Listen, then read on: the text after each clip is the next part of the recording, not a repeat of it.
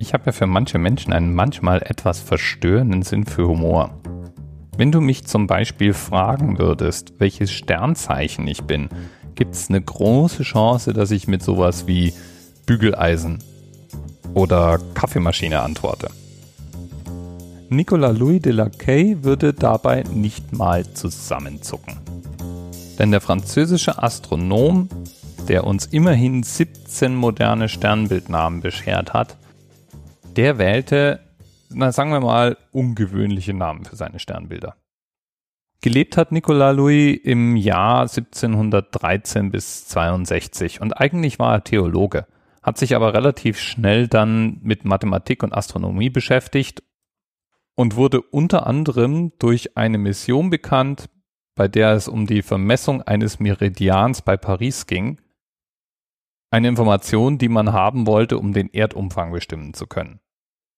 Er kam auch etwas rum und reiste unter anderem ans Kap der guten Hoffnung, um zum Beispiel die Parallaxen von Mond, Venus und Mars genauer zu berechnen und hat dabei Sterne katalogisiert und Sternbilder aufgezeichnet. Seine Messungen waren es auch, die die Vermutung bestätigten, dass die Erde eigentlich keine perfekte Kugel war. Genau am Äquator ist der Durchmesser der Erde eben größer. Und das liegt an der Fliehkraft. Das hatte schon Newton behauptet, aber es mussten ausreichend genaue Messungen vorgenommen werden, um das zu bestätigen.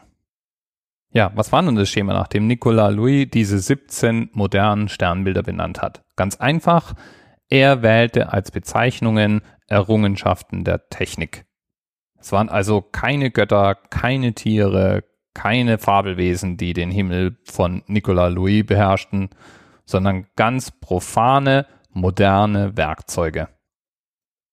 Da gab es einen Schiffskompass, einen Grabstichel, einen chemischen Ofen, ein Winkelmaß, ein Zirkel, ein Netz, eine Pendeluhr und einige andere.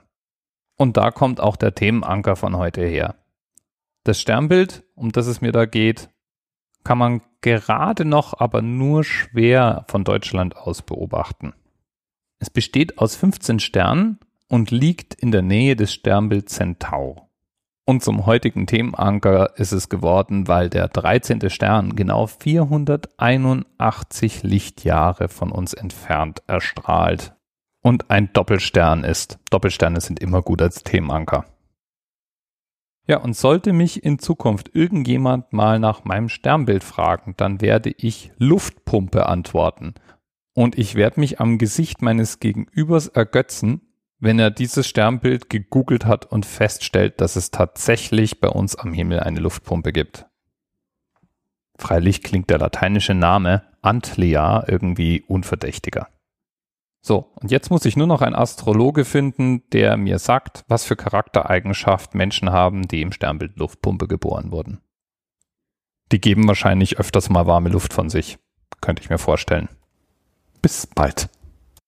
TMRS 10, 9, 8. The experience of 47 individual medical officers. Was hier über die Geheimzahl der Illuminaten steht. Und die 23. Und die 5. Wieso die 5? 5 ist die Quersumme von der 23.